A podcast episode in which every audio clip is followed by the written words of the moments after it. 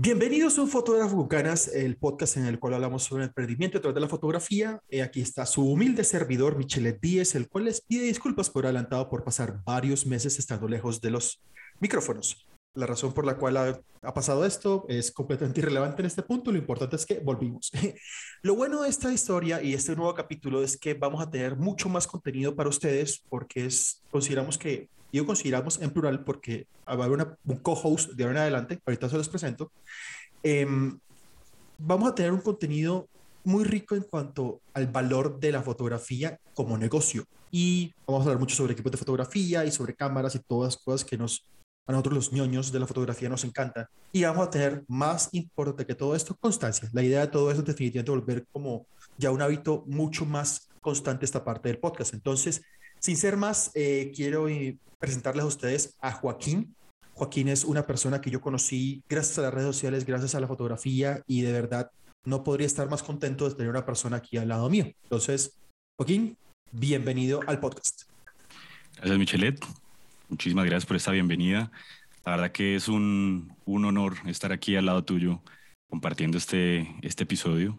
Eh, un honor ser el co-host de este podcast que, bueno, empecé como seguidor y creo que es bastante, eh, no sé, motivante estar aquí ya como co-host tuyo. Entonces, muchas gracias por esa bienvenida. Hombre, no, no, no. Gracias a ti por estar por acá, porque la verdad creo que la gente estaba medio aburrida de los monólogos. espero que no. Pero siempre es una dinámica muy interesante cuando tiene otra persona, porque definitivamente esto de una charla es mucho más divertido, es mucho más fácil, porque muchas veces uno se puede quedar como varado con el tema, pero bueno, aquí yo aprovecho, por ejemplo, te doy a ti las riendas para que nos cuentes un poquito de ti. Cuéntanos, ¿quién es Joaquín? O sea, ¿quién es Joaquín Fernández? ¿Por qué te dedicas a la fotografía? ¿Qué sabes de la fotografía? Cuéntanos un poquito para que la gente que escucha nuevamente este podcast sepa un poco más de ti. Bueno, muchas gracias. Gracias a todos por eh, escuchar este podcast. Eh, bueno, Joaquín, mi nombre es Joaquín, soy Joaquín Fernández, eh, colombiano, de Bucaramanga. Y hace más o menos unos tres años bueno, siempre me gustó la fotografía, no decir que soy un fotógrafo de, de esos puristas que reveló sus rollos y demás, ¿no? Eh, siempre me gustó, siempre era como de esos que eh, tuvieron esas cámaras point and shoot, esa Sony que uno le podía cambiar los, los sonidos cuando uno las prendía y las apagaba. Siempre me encantó como documentar los viajes familiares, cuando salía con amigos por ahí, con, llevaba la camarita, bueno, todos eran pendientes de la cámara eh, cuando eso eran pantallitas así minúsculas. Eh, pero hace más o menos tres años, bueno, estaba en un proyecto eh, en Bolivia. Yo soy ingeniero industrial también. y estaba trabajando, bueno, en mi profesión, ejerciendo mi profesión, en un proyecto en Bolivia, en Santa Cruz de la Sierra. el proyecto necesita, bueno, era un proyecto de construcción y se vio la necesidad de como llevar el récord de cómo iba avanzando la construcción. Entonces a mí se me ocurrió, hey, ¿por qué no hacemos unas tomas con un dron? Y vamos haciendo como un time lapse de, de por qué o de cómo va avanzando la construcción. Entonces, eh, en, este, bueno, en esta idea que me surgió, fue como, bueno, ¿y quién hace eso? Yo siempre he sido como, yo lo puedo hacer todo. Entonces dije, no, yo. Eh, solamente con el ánimo de que compraran el dron. Entonces dije, bueno, nada, compremos el dron y yo me encargo. No sabía ni editar, ni sabía qué estaba haciendo. El propio fake it, fake it until you make it. Sí, total. Entonces, entonces eh, efectivamente dijeron, bueno, listo, hágale. Si usted sabe lo que, si puede lograr el resultado, hágale. Entonces así fue el primer dron que cogí en mi vida. Nunca había dado un dron. Eh, un Mavic Pro 2 Uy. Eh, que le den a uno de entrada, por ejemplo, un mini, que es algo que uno le estrella, son 500 dólares, pero no, Pro. yo quería irme al, al 100%. Entonces, ah, bueno, compré. Excelente. No, pues, no era mi bolsillo, entonces, perfecto. Eh, compré el, el, Mavic 2 eh, y aprendí a volar. Entonces, pues yo creo que para nuestra generación eso es algo como, como innato. O sea, si tú juegas videojuegos, si tú estás como en el día a día del tema tecnológico, es, es fácil.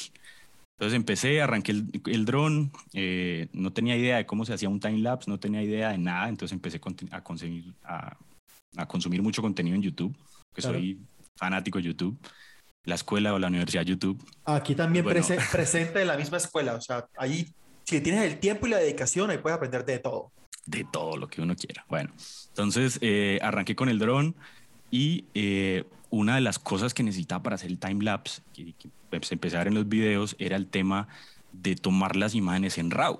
Y yo, bueno, pero ¿qué es esta vaina? Porque yo, obviamente el dron era todo en automático. Entonces cada vez que cambiaba el sol, era una exposición diferente. Eso las primeras más fue un desastre. Claro. Eh, dije, bueno, tiene que ser siempre a la misma hora, como para que todo sea igual, pero el dron en, en la misma hora, pues en automático no controlas nada. Entonces, eh, a medida que iba pasando el, el, tiempo, se hacía más oscuro, las fotos pixeladas, con ruido. Dije, bueno, ¿qué está pasando acá? Entonces empecé a, a ver el tema del, del, RAW y que tenía que revelarlas. Y, y bueno, ¿cómo será esto?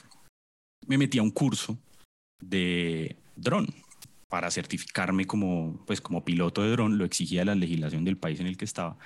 Entonces, eh, el profesor me empezó a enseñar el modo manual. Me dijo, no, el modo manual, entonces está el triángulo de la exposición y la ideal es que usted tome las fotos de esta manera, todo como enfocado a llevar el proyecto de, del timelapse del edificio. Entonces empecé, eh, mi primera cámara entonces fue un dron y yo con casual, el dron apagado. Casual, casual, casual, un dron, ajá. Mi primera cámara un dron. un Mavic 2 con el dron apagado en mi cuarto eh, bueno, uno, los que han tenido dron eh, entienden, cuando uno no está volando el dron y el dron está apagado, él hace un pito. Entonces era yo intentando aprender el modo manual con el pito del dron, con las luces en mi cuarto. Eh, me empezó a apasionar el tema de la fotografía. Entonces eh, empecé como a leer, a estudiar. Ahí di con uno de los primeros profesores YouTube que tuve, que fue Tony Northrop eh, ya para el tema técnico, ¿no? Bueno, de eso hablamos después. Uy, no, ese, ese, va a ser un tema. Déjame lo anoto de una vez. Tony Nordrop sus desastres, y sus desastres de teoría. Ya voy. Sí, sí, sí. El tipo es un, es un loco. Pero bueno, fue mi primer profesor. Entonces empecé a, a, a, aprender el tema del triángulo de exposición y todo, pero pues muy limitado porque pues lo estaba haciendo en un dron, en la pantalla de un celular. Eh, y se me metió que quería la cámara. Entonces quería la cámara, quiero la cámara y al final empecé a investigar, empecé a mirar qué cámara comprar. Entonces ahí empieza uno como buen principiante, ¿cuál es la mejor cámara? ¿Qué cámara comprar? ¿Cuál es la mejor cámara de iniciación? Y ahí, bueno, fueron saliendo eh, diferentes eh, referentes en el tema. Entonces conocí a Jared Polin. Eh, Ese sí es bueno. Ese sí es muy bueno. Sigue siendo aún, creo Uf, que... De los mejores. De, de, foto, de, de, fotografía, para referencia de fotográfica, si en algún momento ustedes le, le jalan a algún youtuber en inglés eh, o saben inglés y nunca han, nunca han experimentado y quieren un youtuber enfocado llanamente en la fotografía, no en la videografía, sino en la fotografía y que es bueno para la fotografía y muchas cosas, Jared Polin de, de Furnos Photo es creo que de lo mejor que hay en YouTube, en mi opinión, y creo que, les, creo que bien. Además que es súper centrado y es súper objetivo. El tipo es muy bueno. Bueno, entonces empecé eh, a aprender a tomar fotos sin cámara. O sea, tenía un dron, pero no tenía cámara. Uh -huh. Entonces empecé a investigar y total me decidí por, la, por irme por Nikon. Entonces estaba en el dilema en el que todos arrancamos, Nikon o Canon, ahora se metió Sony, entonces Nikon, Canon, Sony. Total me decidí por una Nikon, compré una de 5600, fue mi primera cámara de CLR. Eh, en esta cámara, bueno, para mí era lo máximo, o sea, era 100%, nunca la usé en modo eh, 100% automático. Eh, los primeros modos que manejo que, que, usé fue el de prioridad, eh, velocidad de obturación, prioridad de apertura, pero bueno, al final migré al 100% manual. Claro. Eh, con esta cámara, bueno, aprendí, eh, me compré el libro de Tony Northrop, porque en ese momento uy, no, era mi uy, no, no, no te crees, ¿en serio? uy, no. Sí. Esto da Paul. O sea, más, más adelante, a la gente que está escuchando, más adelante, eh, bueno, definitivamente vamos a hacer un podcast sobre Tony Northrop. Pero para comentarles un poquitico por qué el chiste, para los que no saben, el man, a ver, el man es un man excesivamente controversial y mucho de su contenido últimamente lo ha hecho con, con ganas de llevar como que a la contraria a las cosas de la fotografía. Y, hombre, y ya pasó a un punto de comenzar a ser medio ridículo en ciertas cosas y uno se queda como fotógrafo, uno se pone a pensar como que, ¿y este man de qué está hablando? O sea, no es ya porque ah, quiero ser diferente, quiero ser pionero, es como que no, voy a comenzar a hablar de babosadas y ridiculeces y vamos a hacer contenido sobre eso. Pero bueno, en otro podcast hablaremos únicamente de por qué es de los youtubers más controversiales, dejémoslo ahí en este momento. clickbaiters. Uy, clickbait al 500%, pero bueno. bueno, entonces me compré el libro. Eh, ahí digamos que consumí toda la teoría posible, empecé a, a, bueno, ya a salir a tomar fotos. Eh, seguí con el tema del dron y, hacía también fotos en tierra, entonces fotos en aire, fotos en tierra. Cada vez que tenía un espacio, bueno, en ese momento estaba trabajando al 100% eh, ejerciendo mi profesión los fines de semana, entonces eran 100% para tomar fotos. Llegaba al trabajo, eh, a la casa y era, abra el computador, practique, haga talleres. Yo solo en mi casa, vivía solo, no tenía, estaba en otro país, no tenía a, qué, a quién tomarle fotos. Eh, me compré una pelota de icopor, entonces con la pelota de icopor le pinté unos ojos y así como que sí. Y la, y la gente, y la gente eh, ¿cómo es? quejándose de que no, no tengo nadie que tomarle fotos. Vea, una pelota de icopor, no se aprende. Eh, eh bueno, salí a parques, mis primeras fotos fueron un desastre, era como eh, una flor y, el fondo. la, la, luna. Sí, sí, sí, sí, sí. Era así como cuando inició Instagram. Ajá, claro, claro. Esas eran, yo creo que las debo tener por ahí. No. Eh, ¿Sabías, pero bueno, ¿sabías, ¿Sabías que puede interrumpirte? Yo, de hecho, mi primera foto, si van a mi, si tú vas a mi Instagram y tú te vas a mi primera, primera foto, es una foto mala, pero así mala con cojón y pelotas, pero de hecho yo no la he borrado precisamente por pensar como que, loco, mira dónde empecé yo. Y en algún momento yo vi esta foto y dije, no, es una obra de arte. Entonces, ¿a qué voy con esto? Que, loco, todos empezamos en algún momento y eso es bacano poder ver esas fotos y decir como que, uy, yo hice esto, uy, qué bien como estoy ahora, pero bueno. Total, de hecho, voy a buscarla. Voy a buscarla y te la muestro. Es un cayeno, lo recuerdo. Era una flor y yo ahí tiraba en el parque mirando los modos. Bueno, eh, fue un... Es como el proceso que todos seguimos. Claro. Eh, en ese momento tenía la, la 5600, la Nikon, una excelente cámara. Eh, continué bueno, con el tema de la formación, formación. Una de las cosas que yo creo que a todos nos pasa es que, bueno, a mí yo me obsesiono con un tema y tengo que saberlo todo y entonces empecé a investigar de lentes. No sabía tomar fotos, pero ya quería comprar el siguiente lente. Eh, no había quemado la etapa del 1855, pero ya quería un 70-200 f2.8. Entonces, eh, bueno, ahí como la evolución me metí a un grupo de fotografía, un grupo local de fotografía, empecé a investigar, bueno, dije, no, aquí tengo que tener interacción con gente, primero gente que sepa y segundo gente que a quien yo le pueda tomar fotos, ya la cabeza y por para más. Entonces, eh, los, los, sábados eran como los, las reuniones del grupo de fotografía. Eh, tuve allá un profesor, fue ya pues como el primer profesor eh, en vivo. Eh, aprendí pues considerablemente más, digamos que completando los conceptos que ya tenía. Pero yo creo que lo, el valor agregado es poder compartir con otra gente que le gusta lo mismo que a ti te gusta. Claro, Entonces, eso, hace, eso hace un mundo de diferencia, eso hace mucha diferencia porque uno, loco, o sea, esta vuelta es literalmente como que solo puedes llegar a un punto, pero ahí para adelante es comenzar a alimentarte de personas alrededor tuyo. O sea, pare de contar, o sea, y en la fotografía es así porque yo me acuerdo la primera vez que alguien eh, Manuel, Manuel Martínez, un fotógrafo en Barranquilla. Me acuerdo que el man me enseñó la primera vez lo que es el, lo, que era en la cámara, como que la medición de luz, o sea, centrada del área. es como que vainita es como que, ah, mira, esta vaina. O sea, al, punto, no, no vayamos tan lejos. Una vez yo me acuerdo que yo, yo también empecé con Nikon y yo me acuerdo que yo estaba embalado porque no me acordaba cómo, hacer, cómo hacerle un cambio a un parámetro en la Nikon porque tenía años sin utilizar Nikon. Y me acuerdo, fue puerca, Joaquín, el man maneja Nikon, y fue a escribirte como, qué loco, ¿cómo que es esto? No, así, así, y listo, perfecto. Es, o sea, otros fotógrafos siempre, alguna huevonada, algo, saben que te puede ayudar a ti como fotógrafo. Para de contar.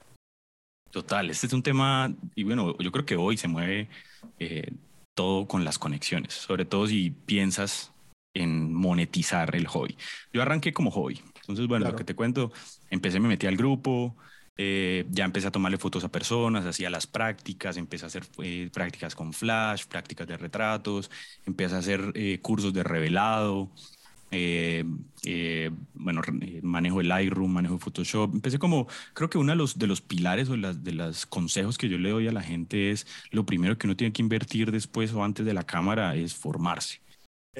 y no solamente invertir dinero, sino invertir el tiempo. Tiempo. Hoy te, hoy te puedes formar gratis. En donde, te metes a YouTube y lo que tú quieras te puedes formar gratis. Si uno ya quiere un tema pues más especializado o realmente si lo que quieres es pagarlo, lo puedes pagar pero puedes arrancar gratis, no, o sea, no hay que meterse pues a, una universidad a estudiar fotografía. Eh, puedes hacerlo 100% gratis. Ahorita hay muchísimo contenido que uno puede consumir. Yo soy escuela de YouTube gratuita, o sea, yo soy, yo soy de los que metí, o sea, eh, pues ahorita que termines tú, pues cuento un poquito yo a la gente que no escucha como que un recorderis por encimita de lo que fue mi historia de fotografía, pero sí, yo soy escuela YouTube completamente gratuita, o sea, para de contar. El que, no, el que no aprende hoy en día es porque no no tiene la paciencia de dedicarle tiempo a aprender algo en redes, porque todo lo encuentras, todo. Yo creo que es paciencia y disciplina, o sea, es mentalizarse uno a que si te gusta eh, y que días eh, escuchaba a, a Colin Samir que entrevistaron a Márquez Brownlee, entonces decía, él, decía Márquez como, si de manera recreativa tú te aburres de lo que haces, no pienses ni siquiera en monetizarlo. O sea, si te aburres de aprender, si te aburres de, de practicarlo todos los días, si no es algo que te mueva, no vas para ningún lado más allá de un hobby. Y creo que con esto pasa lo mismo, es formarse y crear una rutina y una disciplina donde uno pueda formarse todos los días y siempre ir aprendiendo. Fíjate que me gusta mucho eso que dices y eso que, que, que mencionas ahí con respecto a si te aburre, nunca pienses en monetizarlo porque yo me pongo a pensar en este momento, es como que listo, en este momento en el cual yo ya vivo de la fotografía, o sea, ya es mi trabajo, y yo sale un video de una cámara y me lo veo, sale un video sobre un review de alguna cosa y me lo veo, inclusive tutoriales sobre vainas y me los veo. es como que, hombre, esa, eh, si tú estás, si tú consideras que, ah, no, yo ya sé lo que necesito para comenzar, ya a lo mejor esto no es para ti. O sea, esta vuelta de la iluminación es, es interminable en, en, términos de, educación, creo yo. Inclusive hay vainas que hoy en día uno dice como que, no, no, no, yo ya me las sé todas, pero por ejemplo, yo ahorita me llegó, ahorita me llegó unas luces de, con, un, con un patrocinio y, y es como que, listo, yo afortunadamente ya sabía más o, menos, más, más o menos de esto, pero igual fue como que, hey, ven acá, ¿Cómo es que se arman los esquemas? Vainas básicas, ok, listo, fui, par de videos, ya recordé, porque lo había visto en algún momento cuando uno, de esos que, uno consume una cantidad de contenido que uno no sabe nunca cuándo va a ser útil. En algún momento ya he visto por ahí un video de esquemas de iluminación, ah, listo, ya me acordé, pero ¿cómo es que? Ah, bueno, era esto. Pero claro, era eso, porque igual que como tú lo dices, le metí el tiempo a estar estudiando esto. O sea, y si no te gusta, si no te apasiona, si lo puedes hacer en tu tiempo libre, a lo mejor no es para ti. Y está bien, pero a lo mejor no es para ti. Sí, exacto. No, no, o sea, hay, hay diferentes o perfiles, digámoslo así, eh, de las personas que, que, están en este tema de fotografía. Hay gente que simplemente es un hobby y está bien, como tú lo acabas de decir, pero yo creo que los que, los que nos están escuchando ahora eh, están como en, ese, como en ese paso de, bueno, estoy en un hobby, me gusta mucho, pero estoy viendo que puedo hacer un negocio de ello, ya sea paralelo o dedicarme al 100% de la fotografía. Entonces, consejo, invertir tiempo, si tienen los recursos, recursos, pero educación. Eso, y yo creo que eso es como ya, ya, ya eh, como que para que la gente sepa que va a ser el tema central de lo cual Joaquín y yo vamos a hablar. O sea, este podcast, eh, desde que yo lo creé y las ideas que venimos aquí adelante son enfocadas a, enseñar a todas las personas toda esa parte del negocio detrás de la fotografía. Ojo, y la gente decía, ah, pero van a hablar de una cámara van a hablar de algo, pero es que también eso es parte del negocio de la fotografía, porque si tú no te educas sobre los equipos, si tú no te educas sobre los conceptos de que te van a poder, por ejemplo, si en algún momento Joaquín y yo nos comenzamos a hablar sobre oferta y demanda de la fotografía y cómo cobrar y cómo subir el precio, es un tema de macroeconomía, pero no quiere decir que no sea útil para tu vida como fotógrafo porque es un negocio. Entonces, saber, saber de todos los temas que, que vamos a cubrir en este podcast es parte del negocio de la fotografía. O sea, aquí muy rara vez vamos a hacer, que también va a pasar que nos, sentemos a hablar sobre la historia de una foto y cosas así, porque son vainas bacanas que uno como fotógrafo pues puede entender, pero el, creo que el tema principal del cual vamos a hablar Joaquín y yo en este podcast principalmente, para que lo tengas todo presente, es que siempre es el negocio y la parte de la parte tal vez no tan romántica detrás de la fotografía de, oh, veo una flor linda en el parque. Y no, pero... Eso fue personal. Acostúmbrate. pero no, pero no, pero fuera, fuera de chiste, obviamente todos tenemos nuestra parte romántica y todos vamos a tener nuestra parte de las historias bonitas detrás de una foto porque todas las vamos a tener. Pero quiero que, que, que, creo que eso es lo que principalmente vamos a hablar acá, que va a ser el, el hombre. ¿Qué es lo que se necesita aparte del romanticismo y las ganas de, la fotografía, para poder vivir de la fotografía. Creo que eso va a ser. De acuerdo, y mira que aquí me das, me das el pie para, para decir, bueno, que después de todo ese tema de formación que, que cubrí lo básico, mi contenido principal siempre ha sido YouTube. Eh, yo he tenido pues muchas fuentes de inspiración, así como tú también, no solamente de estilo fotográfico, sino como de, esta, de este, digamos, estilo de vida, por llamarlo de alguna manera. Y mis principales eh, inspiradores fue, ha sido Peter McKinnon, que creo que el tuyo también. Tengo un tatuaje en el eh, brazo por eso, man. Don is better perfect. Nuestro mantra. A lo bien que sí. Y bueno, Peter, eh, Jared Pauling, Jesse Driftwood también para mí ha sido un crack. bueno, empecé a, consumir ese tipo de contenido como muy inspiracional. Pero yo considero que yo he tenido tres maestros. Un maestro técnico, que ha sido Leo Vaquero, un saludo para Leo. Eh, un maestro de mercadotecnia, que fue o ha sido Rafa Rodero, un español, un saludo para Rafa también, un teso en, lo que es marketing para fotógrafos. Y un maestro emprendedor, que es Michelet Díez. Cuando yo conocí a Michelet... Ah. no, en serio. y, y tú mencionabas ahorita y es saber uno separar la parte romántica de qué es la fotografía es el arte y pintar con la luz y bueno, todo esto, a, yo me empecé a dar cuenta en el camino que era un tema que me gustaba, que se me daba. Eh, como me metí a este grupo de fotografía que te estaba contando, eh, empezaron a salir trabajos. Entonces el profesor decía como, hey, necesito a alguien que sea segunda cámara para un evento de, no sé, una exposición de arte. ¿Quién quiere ir? Yo de una. ¿Cuánto pagaban? No sé, 20 dólares, una cosa así, pero para mí la ganancia era ir, tener la presión de que no puedes cagarla en una foto, de que como salió, salió, de que no es la flor que se queda quieta y, venga, le tomo otra de este lado. Eh, y empecé como a tener esos espacios eh, ya, por llamarlo de algún modo, de manera profesional. Para mí, profesional es alguien que te pague por un trabajo. Claro. Eh, en nivel que sea. Eh, entonces, bueno, empecé a ver una oportunidad. Yo dije, oiga, bacano esto que me gusta. Sí, yo tengo mi trabajo, tengo mi profesión, pero hay mucha gente que al final termina eh, viviendo de lo que le gusta hacer. Eh, a mí no es que no me guste hacer lo que hago, o bueno, no al 100%, pero hay cosas que me apasionan del día a día. A mí mi trabajo de oficina no me apasiona al día a día. En cambio, la fotografía me movía como esas fibras. Y en una de esas, eh, de esos, de consumir ese contenido, llegué a Michelet. Fue con una foto de Snap de Jimrat, no sé si fue la cuenta de Snap de Jimrat o no sé si fue la cuenta tuya, pero recuerdo que era algo fitness. Eso fue como por allá, como por el año 2020, quizás en plena pandemia, como por mitad de año, no sé. Eh, y empezaste, empecé como a consumir tu contenido y era muy, muy enfocado al tema del emprendimiento de la fotografía. Entonces ver tus, tu página de internet. Una de las primeras conversaciones que creo que tuvimos fue porque quise comprar tu, tu, tu taller de, de, cómo empezar a monetizar, de dónde arrancaste, cómo viniste, bueno, todo el, cómo, cómo pasar como de, de, de, no cobrar nada, tener agenda llena, a empezar a cobrar un café, a empezar a cobrar después un café y una hamburguesa y así. Eh, para mí ha sido una lección que te la puedo recitar. Entonces eh, empecé a decir, oiga.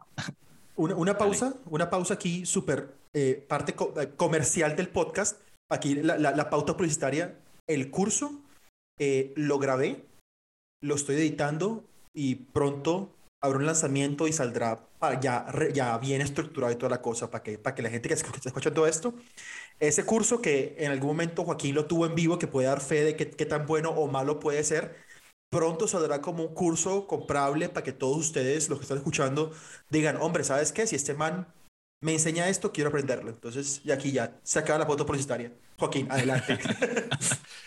bueno, y empecé como a meterles ese, ese chip de, monetizar.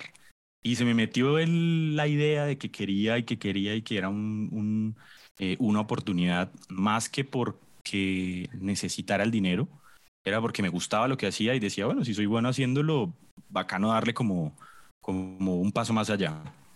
Y empecé a tener trabajos pagos. Entonces eh, empecé primero como segunda cámara, entonces iba como segunda cámara, me decían, mira, tú tienes que tomar estas fotos, yo iba con mi 1855, eh, con mi 5600, ya cuando me empezaron a pagar, entonces compré mi primer lente. Mi primer lente fue un Sigma, un 1750, si no estoy mal, 2.8, fijo en todo, el, en todo el recorrido, en toda la focal.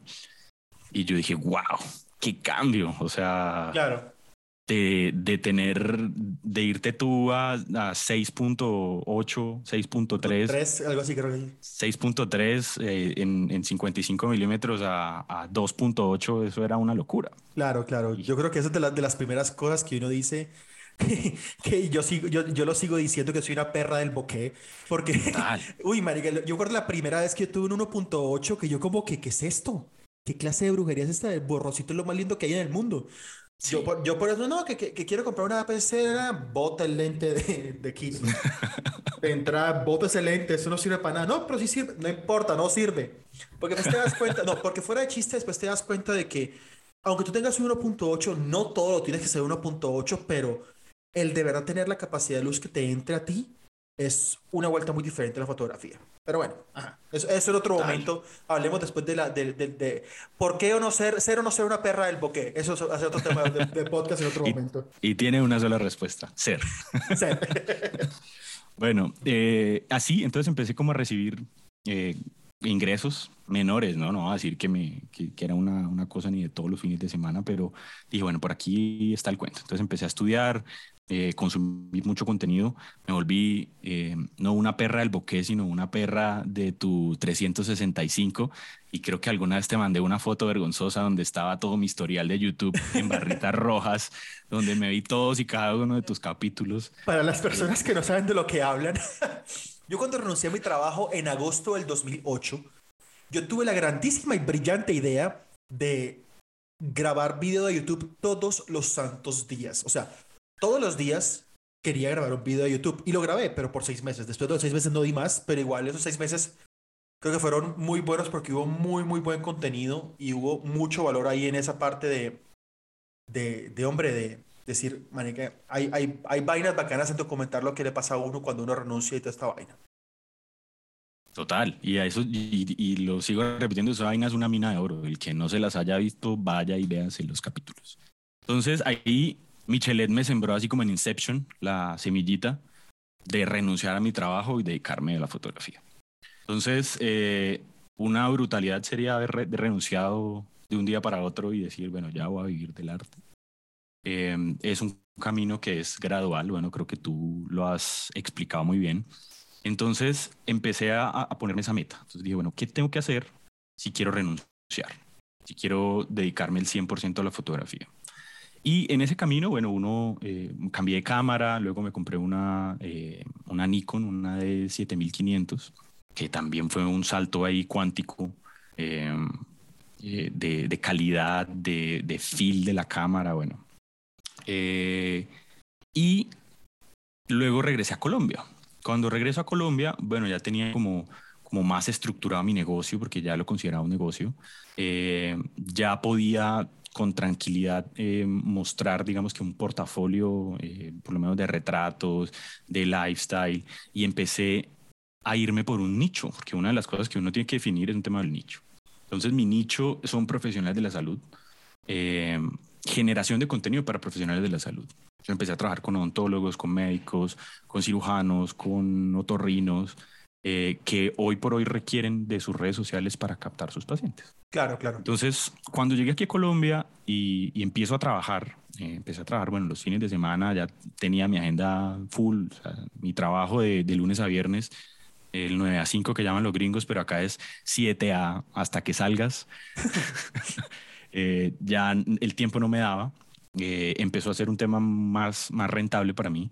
Eh, empecé a ver que necesitaba sí o sí del video. Cuando yo arranqué y estaba en ese dilema de Canon o Nikon, Canon o Nikon, una de las cosas que decían era, eh, Nikon es excelente, es lo mejor en fotografía. Si quieres irte por Nikon, la ciencia de color de Nikon es maravillosa. Los RAW que botas son una locura. La 5600 tiene mejor procesador de, la gama y bueno, pero es pésimo en video. Cuando hablan de Canon era como, bueno, Canon es una híbrida, es, no te va a dar la gran cosa, así como vas a notar la diferencia en RAW de, Nikon a, a, Canon en ciencia color, pero graba buen video. Entonces yo dije, yo no, a mí no me importa el video, nunca voy a grabar video. El día que yo grabe video voy a sacar mi Oh, error. Oh, error. Entonces, oh, error. Eh, después, cuando empecé a cobrar por mi trabajo, me di cuenta que si uno quiere manejar redes sociales, sí o sí, el video es un valor agregado al negocio fotográfico y termina siendo más rentable que la misma fotografía. Uf, o sea, esa es una parte en la cual yo, yo creo que en algún momento vamos a hablar de un podcast sobre eso, de por qué todo fotógrafo sea a un nivel muy mínimo, debe considerar aprender a hacer video. Porque, o sea, el nivel de rentabilidad tan bravo que te da el video, con la calidad que puedes hacerlo con la cámara, que es una herramienta que ya tienes, o sea, es, es, muy, es muy grande, man. Pero bueno, voy a, anotarlo aquí. Anotado. anotado. Eh, bueno, entonces ahí empecé a sufrir porque Nikon definitivamente es pésimo en video. Tenía muy buenas ópticas, tenía eh, casi que una santa trinidad para APS-C. Tenía un Tokina 1116, si no me equivoco. Un 1750 de Sigma, 2.8 los dos. Y bueno, tenía un 70-300, que ese sí es como de kit, pero cumplía para lo que necesitaba. Pero empecé a, sufrir por el tema del video. Acá en Colombia me asocié con un amigo, montamos una agencia de, de marketing digital. Eh, renuncié a mi trabajo, o sea, el plan como que se cumplió eh, seguía haciendo consultorías, ya un poquito menos, menos dedicado a, a, la parte de ingeniería eh, y metido al 100% el tema de, de, marketing digital. Yo hacía la producción de contenido, eh, empecé, bueno, con mi amigo y en la agencia, yo era el encargado de toda la parte de, de, producción multimedia, pero sí o sí necesitamos el video. Entonces, uno de mis, de mis de mis como apaga incendios en ese momento porque yo dije, bueno, en ese momento no quiero cambiar la cámara, pero me toca uno vender todo y yo le decía a Michelet, parce, quiero cambiar la cámara porque puta, o sea, no no me puedo, acuerdo, Me acuerdo cuando, una vez me llamaste y me dijiste, mi hermana me prestó una M50 y no, el autofocus es una nota, no sé qué cosa, Canon Forever, ya dejé de ser un Nikon fanboy. Y yo era un Nikon fanboy y yo te defendía la Nikon a mano poder. Y total, eh, como los clientes están pidiendo video, me compré un Osmo, un, ah, no, un sí, un Osmo, el, el un estabilizador un Osmo Mobile 3 Osmo 4, Mobile 4. Eh, y dije, bueno, con el iPhone y el Osmo me defiendo.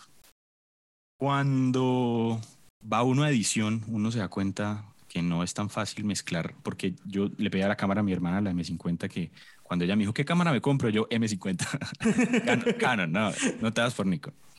Eh, empecé a ver que, que, el tema del grabar con el teléfono sí es muy bueno y todo, pero primero no de profesional, entonces fake it till you make it. Si tú llegas a donde un cliente con, a grabar con celular, van a decir como, mm. bueno, este man qué. sí, sí, sí. Eh, en cambio, si uno llega con una cámara, si sea una, la que sea, ya mete un poquito más de presión. y, y, le metes un estabilizador, ya ganaste. Total, sí, claro. Para hacer la historia corta, eh, empecé, bueno, ya a, generar un flujo de ingresos mucho mayor con el tema de la fotografía, 100% dedicado a la parte de contenido. Mi amigo eh, con el que eh, montamos la agencia se dedicaba pues a, la parte pues ya de mercadeo como tal, pautas publicitarias y demás. Y, empecé a trabajar en diferentes sectores. Seguía trabajando con, mis, con mi profesional de la salud. Tuve la oportunidad de hacer fotos para e-commerce. Eh, retratos, lifestyle y fotos de producto. Eh, y bueno, esa, esa es, ha sido como mi trayectoria. Eh, tengo muy abandonado mi Instagram, por cierto. Instagram nunca ha sido para mí una, un, gancho de trabajo. Eh, quisiera que, reactivarlo realmente uno de los propósitos, una uva del 2022 es, Joaquín, reactiva el Instagram. Públicamente te quiero regañar, o sea, yo no voy a decir nada, pero ya aquí aprovechando que tienes presión social de que ya hay que mostrar el trabajo, o sea, show your work, o sea, si no, ¿para qué coño lo haces? Pero bueno. Total. Ajá. Sí, no, ya, ya tengo presión. Eh, más. Eh, una uva este año fue Instagram otra vez, o sea, es un mal necesario. Para mí no me atrae, creo que me ha traído como un cliente, pero es un mal necesario. Entonces, una uva. Y bueno, ese ha sido como mi recorrido eh, en, esta, en, este, en esta ruta ahí de la fotografía. Eh, conocí a Michelet, hemos compartido vainas en, desde risa hasta debates, hasta trabajo, nos mostramos el trabajo, ¿qué te parece esta vaina? Ahí cámbiale esto, eh, esto está muy bacano, ¿cómo te quedó bacano esto? Bueno, eh, creo que ha sido como una amistad eh, en estos tiempos y teníamos como esta idea, un día Michelle me dijo, ahí quiero reactivar el podcast, ¿quieres participar? Hágale, de una. No voy a decir hace cuánto, pero... No, no, no, echémonos la soga al cuello, fue desde el año pasado, o sea, eso lo hablamos como desde, como desde octubre, creo, por allá como... Es más, yo creo que antes, creo que antes. creo que antes. Porque, o sea, el micrófono que tengo yo para el podcast, para que ustedes se caigan de la risa, a mi Joaquín me lo regaló. O sea, me dijo, parce, hágale esa feliz ah, mayo. Porque lo regalaste cumpleaños. No, sí, señor. No, un año, un año, un, un, año casi, man. Pero me dijo, no, no, para que, para que lo retomes con ganas, que tales y lo otro. Y yo, bueno, listo. Vamos a darle. Pero pasaron las cosas que tienen que pasar, pero no importa. O sea, yo creo que lo importante de esta vuelta es, es como cuando uno va al gimnasio, uno no puede ponerse a llorar sobre el de debimos haber comenzado antes, sino, o sea, la, vuelta es ahora, o sea, un paso a la vez. O sea, vamos hoy, empezamos hoy, grabamos un podcast, la próxima semana otro, para la próxima semana otro, y así empezamos. Y así comenzamos, porque si nos ponemos a llorar sobre la leche derramada, no, para ahí nos quedamos. O sea, yo creo que, yo creo que eh, eh, este podcast había marcado como que los temas, como que hablar un poquito de mi historia, pero creo que quiero más que tal vez de, de hacer, en vez de un recordar de mi historia, es un recordar de la historia porque en este, este podcast. Y ya lo había dicho y lo quiero repetir. Y es como em, toda esa parte que, que tal vez una persona puede consumir pasivamente. O sea, la idea de la gente que, escucha este podcast es gente que hombre, puede estar haciendo otra cosa y, le damos un poquitico de valor agregado y creo que ya con la historia de Joaquín se pueden dar cuenta de que no es como que cualquier aparecido de que medio sabe de, cámaras o algo, no, o sea, es una persona que literalmente tuvo una historia de que mantenía un trabajo, el man parcialmente fue bajando en el trabajo, comenzó a subir el emprendimiento, ya tiene un negocio, ya vive de esta cosa a la vuelta. Inclusive dentro de las cosas que hay es que Joaquín supuestamente, me dijo él, y yo aquí le, sapeándole a la gente, tiene ideas de irse para Medellín. Entonces yo le dije, parce, aquí a la orden. ¿Por qué? Porque así como yo me vine para Medellín, porque mi nicho fotográfico de trabajo, que yo, mi, mayor modelo de negocio es trabajando con modelos webcam, haciendo contenido de fotografías, de fotografías para adultos, está aquí en Medellín. O sea, yo me, me tocó irme de Barranquilla para acá porque, o sea, estar en Barranquilla es loco estar pescando donde no hay peces. Entonces, creo que a Joaquín le va a tocar lo mismo y sería bacanísimo porque yo siento que es la propia persona que uno puede tener como un partner fotográfico, un partner videográfico y, hombre, o sea, si se da, súper cool aquí a la hora. Entonces, eh, yo creo que, creo que con eso eh, vamos a, a, a, a, terminar el capítulo de hoy. Porque más que todo era eso, más que todo era presentarles a la persona que va a estar con nosotros y quién es, para que entiendan eh, su nivel, por decirlo así, de autoridad que va a tener en, los temas de un fotógrafo con canas. No sé si quieres decir algo más, Joaquín, antes de, irnos y para terminar el capítulo de hoy. No, nada, muchas gracias, gracias a ti. Gracias por, por permitir este espacio. Eh, qué bueno sería eh, empezar a, a, las personas pues que también siguen recorrido Michelet. Eh, creo que también has tenido espacios en, en, tus temas de formación donde te han dado testimonios eh, esto es, es, como, mira mamá, lo estoy logrando. Entonces, eh, nada, yo también empecé, empecé de cero, yo también arranqué eh, tomándole fotos a flores y con este man que es un crack, las cosas, si uno se las propone, las puede, las puede lograr. Entonces, bueno, bacanísimo estar acá en el espacio.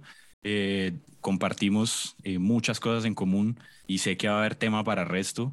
Eh, gracias a todos por escucharnos, escuchar esto, estas, esta charla ahí de, un montón de ramas por las que me fui, pero Eh, espero que haya sido divertido, espero que haya sido eh, una, una historia que, que alguien diga, oiga, me parece que, que, me está pasando como lo mismo y, y, bacano uno poder tener como esos referentes, porque uno siempre se va al de más arriba, ¿no? Claro. Peter McKinnon, eh, quiero ser Peter McKinnon. No, pero, pero no. Em, empieza la frustración, ¿no? Claro, Entonces, claro, yo creo que eh, eso es una de, de, de, las, de las bellezas de, de la historia tuya, creo yo, que es que, loco, o sea, así como tú, que alguien empezó teniendo un trabajo y comenzó a irse de cabeza por el hobby, a cualquiera le puede pasar. Y, y, y más si, si la audiencia, la mayoría de la audiencia que yo, que yo tengo, que son gente joven, es explicarles de qué loco, esta vuelta le puede pasar a cualquier persona a cualquier edad. A mí me pasó a los 34 años, a, o sea, es como, ¿a ti a, a, qué edad comenzaste con esta vuelta? A los 30, voy para 34. Ahí está, o sea, no es como que, ah, tengo que solucionar y, y, y pensar en ser un fotógrafo a los 17, no, o sea, loco, no. O sea, comenzamos tarde, así como cualquier persona puede empezar. Bueno, eh, para dar un preámbulo sobre el tema que viene para el podcast de la próxima semana, vamos a estar hablando de por qué Joaquín y yo, tanto él teniendo una Nikon D7500 y yo teniendo una Canon 80D, ambos cambiamos a la Canon EOS R. Entonces, eh, suscríbete al, podcast. Eh, si no lo has hecho, síguenos en nuestras redes sociales. Van a estar todas linkeadas en la parte de abajo. Para los que están viendo el video en YouTube, va a estar linkeado todo abajo. Va a estar, para los que están viendo, escuchando el podcast, en la, en la descripción, ahí va a estar la información. Entonces, sin ser más, que tengan todos un excelente resto de día. Se los cuiden.